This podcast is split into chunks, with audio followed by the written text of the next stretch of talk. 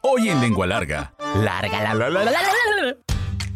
Está visco su hijo, exclamó la partera cuando sostenía a mi hermano recién nacido en sus brazos. Eh, y es que a pesar de que Noé es mi hermano menor, fue la última criatura del pueblo que nació a través de una partera. La China California, que se murió a la semana de que nació mi hermano. A pesar de los 10 centímetros promedio que mide una lengua humana, todos somos lenguas largas. Nos encanta el chisme, nos gusta contar historias. ¿Y qué mejor? Aquellas que hablan de comida. Donde la lengua es parte importante de la deglución, masticación y sentido del gusto. Esto es Lengua Larga, el podcast donde el chef Juan Ángel te cuenta historias de cocina, consejos y recetas. ¡Comenzamos! ¿Cómo están, lengua largas? Los saluda de este lado otro lengua larga. Eh, Yo creo que el más aceptado de todos.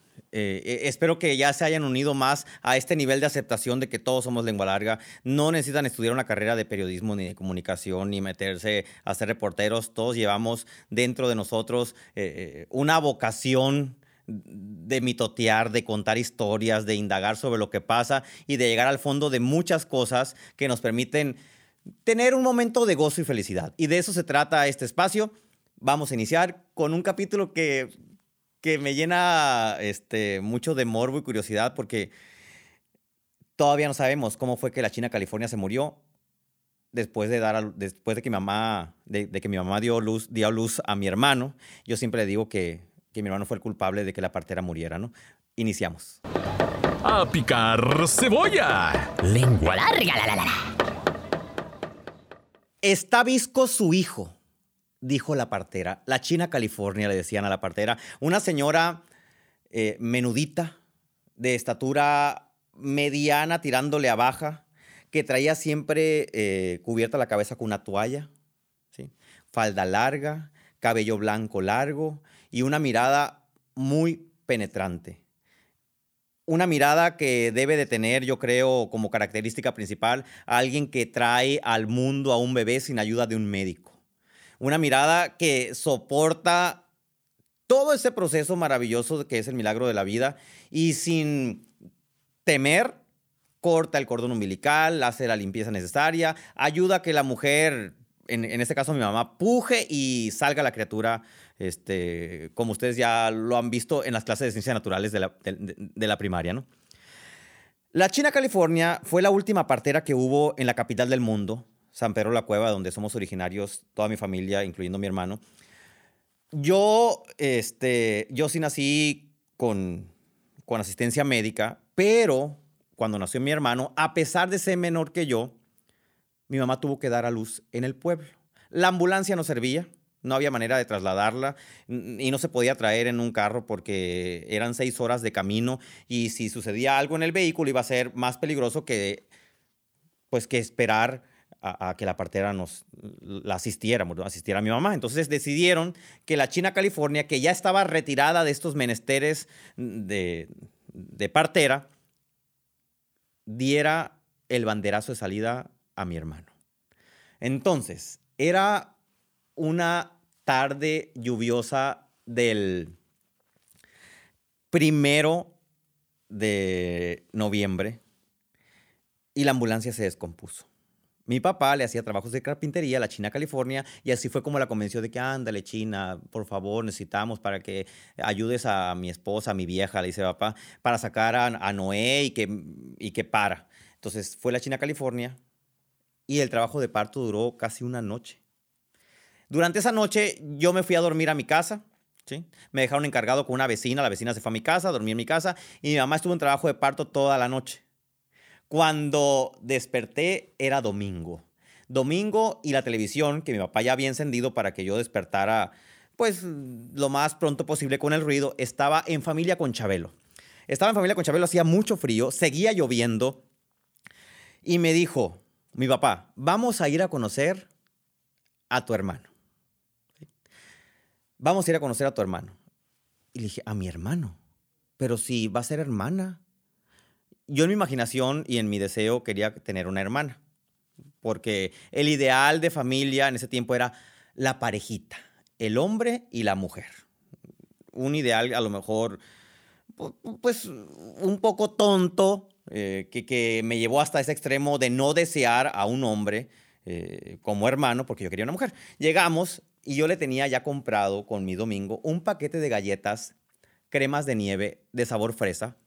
De fresa porque iba a ser niña y de fresa porque es uno de mis sabores favoritos de muchas otras cosas que les voy a platicar a continuación. Y una muñeca.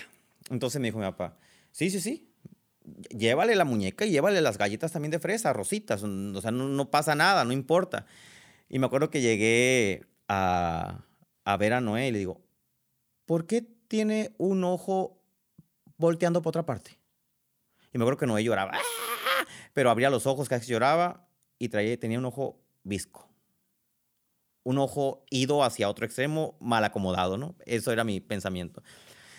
Entonces escuché a mis papás que dijeron, te tienes que operar, Agueda. Te tienes que operar porque ya es el segundo hijo que sale con problemas. En mi caso, yo, yo fui un hijo que tuvo epilepsia durante los primeros cinco años de mi vida. Entonces ya había nacido un epiléptico y un visco, ya era momento de, pues, de cortar lo que se tuviera que cortar para que no, no siguiera habiendo fecundación. Y así fue. Mi mamá se operó. Este, no tuvimos más hermanos. Y mientras mi hermano eh, estaba, andaba con un parche como Catalina Krill para que el ojo se le acomodara, por otra parte yo tenía que recibir tratamientos para, pues para la epilepsia, ¿no? Entonces, habiendo mi mamá superado esa parte, pues tenía que dedicarse en cuerpo y alma a curar las enfermedades y padecimientos de ambos hijos. En mi caso, me traían a Hermosillo cada tres meses más o menos para hacerme un encefalograma. El encefalograma llevaba consigo todo un proceso de preparación que terminaba con un final feliz. Había un premio si yo me dejaba hacer ese estudio. La historia es así. Nos veníamos en Hermosillo en el camión, seis horas de camino por terracería, llegábamos muy cansados. Generalmente esto era los viernes, ¿sí? Viernes por la mañana, llegamos aquí a mediodía. Y, el, y ya que llegábamos aquí, mi papá me llevaba a comer unas tortas de las humaredas. Y luego íbamos a Ley, me acuerdo. A, Ley que está aquí, el que se quemó. Hay un Ley que se quemó, eh, por si nos escuchan en otra parte, Ley es un supermercado que se quemó, que se incendió y atrás de esa tienda vivía mi tía con la que llegábamos. Entonces me llevaba a pasear, a bobear, no a comprar nada, porque apenas había para pagar el camión de ida y vuelta y todos los demás gastos. Y en la noche recuerdo que mi papá decía, vamos a ir a pasear, 9 de la noche. Hermosillo, 9 de la noche, no había tanta vida como, había, como hay en ese momento, y salíamos a pasear y a caminar. Daban las 10, daban las 11, daban las 12, la 1 y la 2, y nosotros seguíamos caminando, nos sentamos en un lugar, nos paramos en otro. El caso es que yo tenía que llegar al encefalograma sin haber dormido para que el momento de que me acostaran, pudiera conciliar el sueño y el estudio tuviera mejor efecto. Si nos está escuchando un médico, seguramente mm, comprenderá o alguien que haya tenido un padecimiento como este comprenderá todo lo que sucede. Cuatro de la mañana y a mí ya se me había ido el sueño. O sea, ya haber pasado el, el, el, el obstáculo a las cuatro de la mañana, ya habíamos vencido el sueño y a las ocho de la mañana íbamos con el médico el médico tomaba, yo decía, mira, me voy a poner pasta colgate. agarraba como una pasta, me la pegaba en el cabello y luego me ponía como unos, unas cosas que se adherían, con unos hilitos, así como Frankenstein, imagínense, conectado a una máquina. No sé si lo sigan haciendo igual, ah, quizás sí. Estoy hablando de eso hace 34 años, hace 34 años de esto. Pero yo cedía a todo ese proceso porque sabía que después del encefalograma, de la desvelada, de, ah, venir seis horas en carretera y no a una cuestión de, festejo, sino a, un padecer, a un sufrir, ¿sí? Había un premio. Salíamos del encefalograma como a eso de la una de la tarde. Recuerdo muy bien, hacía, hacía calor, estaba el sol en lo más alto y nos dirigíamos caminando, ya religiosamente, yo ya sabía, mi papá no me decía, recuerda que al final del encefalograma te voy a dar un premio, no. Yo ya sabía que junto al encefalograma venía un premio. Y llegábamos a un lugar que era una tiendita, imagínense, como tipo michoacana, no sé si conocen las michoacanas, si están en otro país, las michoacanas son eh, unas eh, tiendas, vamos a decir así, que venden aguas frescas, paletas de hielo, nieves y demás, que, que es, está abierto, es como un porche, ¿sí? O sea, está abierto, no hay paredes, generalmente la michoacana, si es en una esquina, las dos esquinas están abiertas, ¿sí? y uno puede entrar completamente por cualquier lado que desee, ¿no? Y a la noche pues bajan una cortina y se cierra y adentro hay unas hieleras. Bueno, era más o menos así. Pero este lugar, cuando uno llegaba, era blanco con rosa. Era blanco con rosa. Las hieleras que estaban enfrente, donde se almacenaba el producto, eran blancas y la pared de atrás tenía franjas rosas y franjas blancas. Y había colocados una serie de botes, muchos botes, de esos botes de plástico con tapadera, como los de yogur, que decían rico. Y había helados, nieves, dos tipos, de vainilla y de fresa. Para mí, encontrar ese placer en una nieve era el hallazgo más grande de mi infancia sobre todo porque no conocíamos la fresa, no había fresas en el pueblo. En Sonora generalmente pues no se cultivan las fresas y en aquel tiempo no había fresas en abundancia como ahorita que uno los encuentra casi en cualquier supermercado, congeladas, frescas, rebanadas, con azúcar, etc. Entonces la nieve tenía el mismo sabor que las galletas que yo le regalé a mi hermano. Y esa era la conexión que hacía chispa en mi cerebro y decía, esas galletas de fresa que le compré a la hermana que no tuve, está dentro de un bote en forma de helado. Y eso hacía que tuviera como un premio de consolación por no haber tenido una hermana. Fíjense hasta donde llega el poder de la mente y, de, y, la injerencia de los alimentos y de los sabores, los aromas y los colores en el proceso de nuestra vida.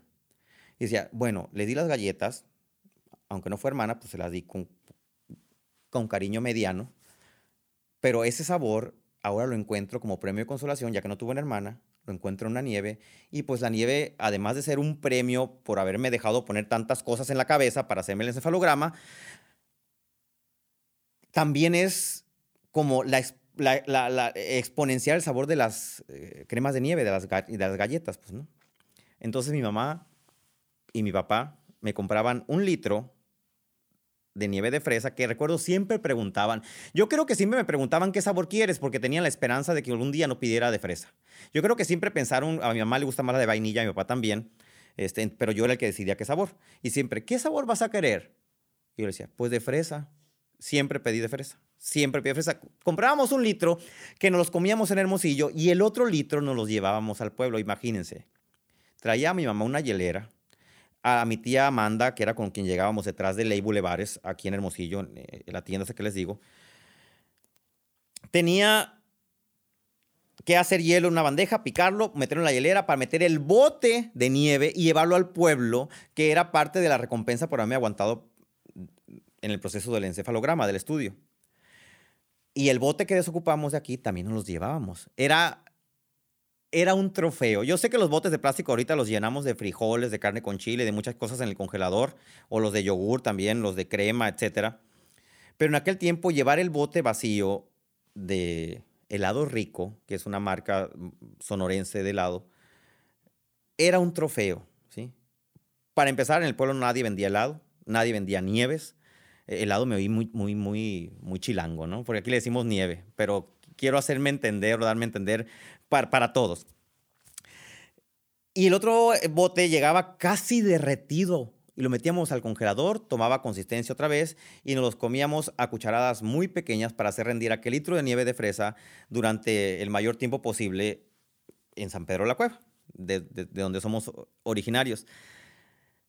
Esos botes terminaban siendo, hay algún dato muy curioso, terminaban siendo el recipiente con el que echaban agua en el lavadero. Y les voy a decir por qué.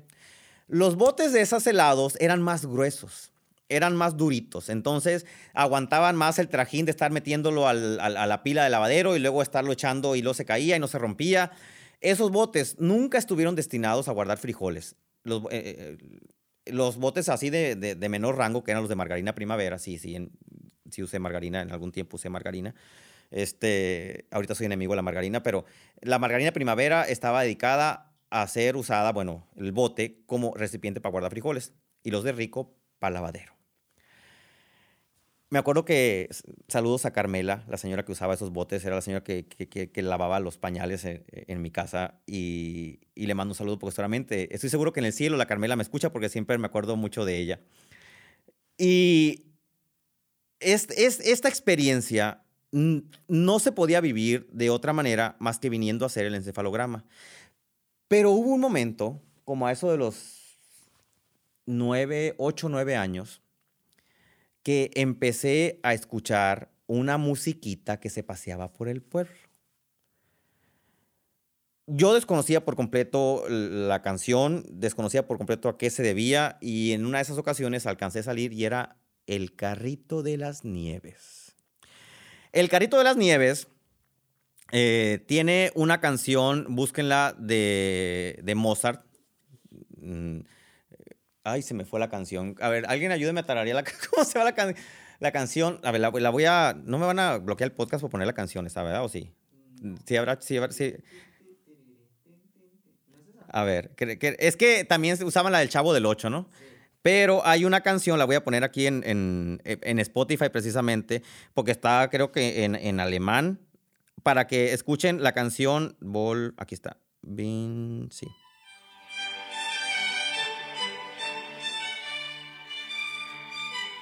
Esa era la canción que sonaba en el carrito de las nieves. Y salí y vi que mis vecinos, Be- Bernabé y la Analicia, estaban comprando nieves. Recuerdo que el sol era la una de la tarde, le daba de frente al carro y pude ver así a contraluz eh, aquel cono de, de- de- de helado, de nieve.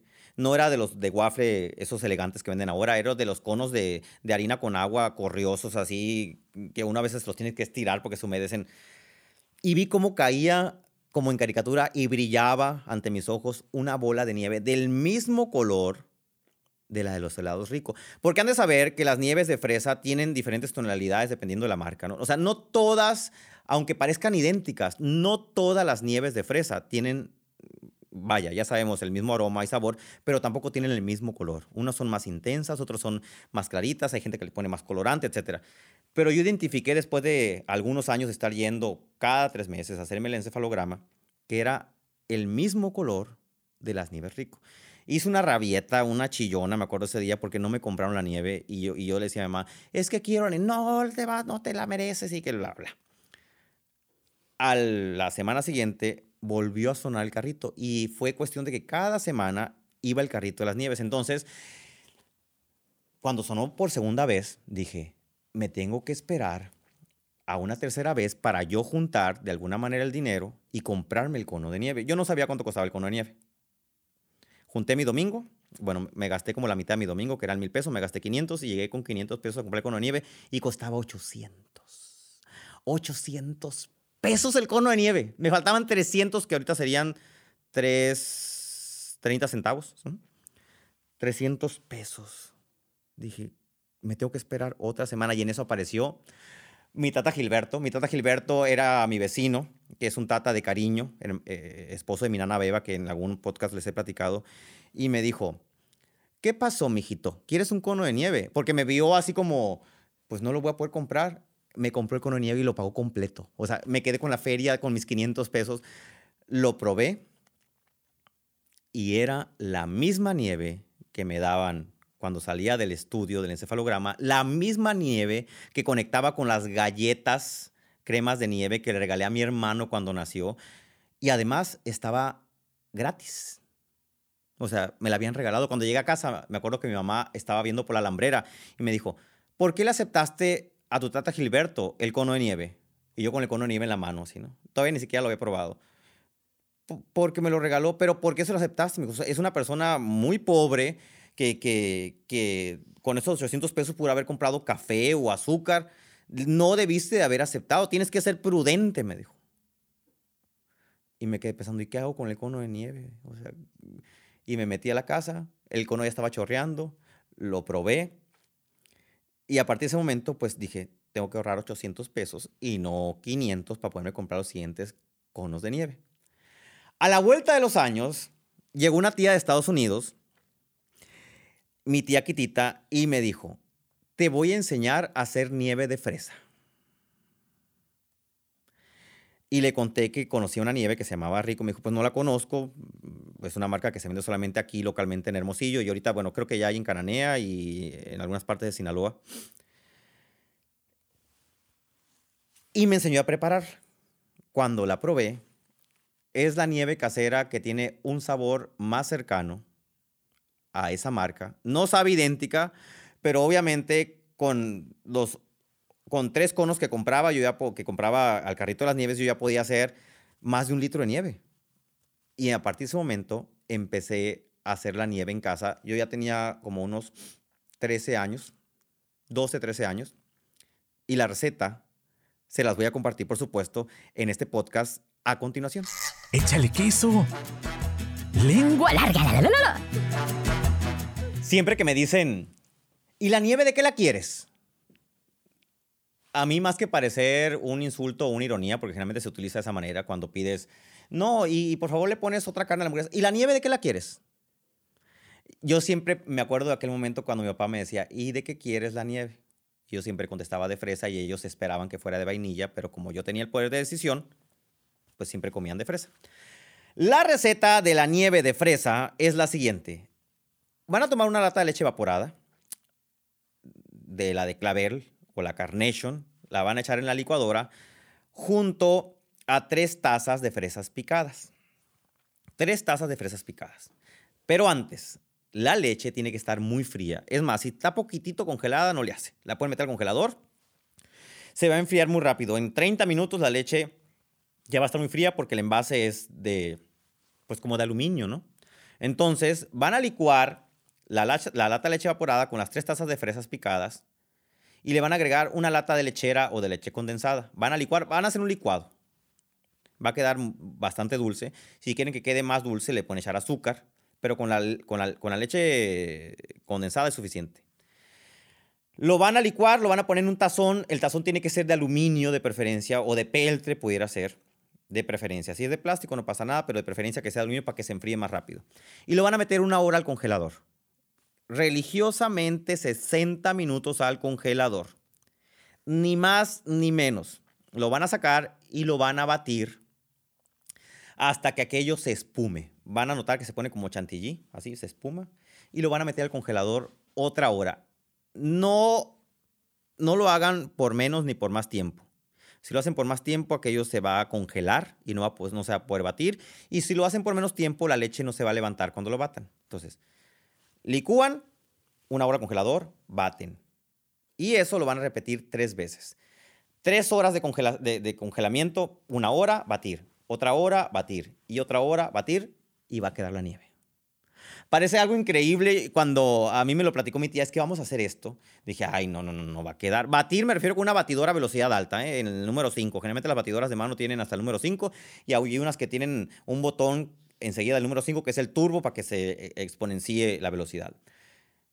Y con eso van a vivir una experiencia muy cercana para quienes no tienen al alcance esta nieve que les platico, que sigue sabiendo igual. Es, es, lo maravilloso. Yo la sigo probando y sigue sabiendo igual. Pero si están en otra parte del mundo, de la República o del Estado, aquí está una receta que tiene una cercanía impresionante a, a, la, a, la, a, la, sensación de felicidad que tenía cuando probaba la nieve rico o cuando la pruebo y espero la preparen y cuando la preparen me la puedan compartir a través de, de DMs o de publicaciones en mis redes sociales. Muchas gracias por chutarse e, esta historia de parteras, fresas, nieves y galletas y hermanos viscos y, este, y epilépticos. Pero a final de cuentas, cada momento de la vida, así sea feliz, alegre o triste, siempre tiene un sabor, un aroma detrás de ellos. Nunca se olviden de eso. Hasta luego, lengua largas. ¿Ya te aceptaste como lengua larga? ¿No? Entonces espera el siguiente episodio. Sí, bienvenido al club. Sigue al chef Juan Ángel en Facebook, Instagram, YouTube, Twitter, OnlyFans. Uy, no, eso no. Busca recetas, cocina con él e interactúa. Búscalo en todas las plataformas como Chef Juan Ángel. Afila la lengua larga para el siguiente episodio. ¡Adiós!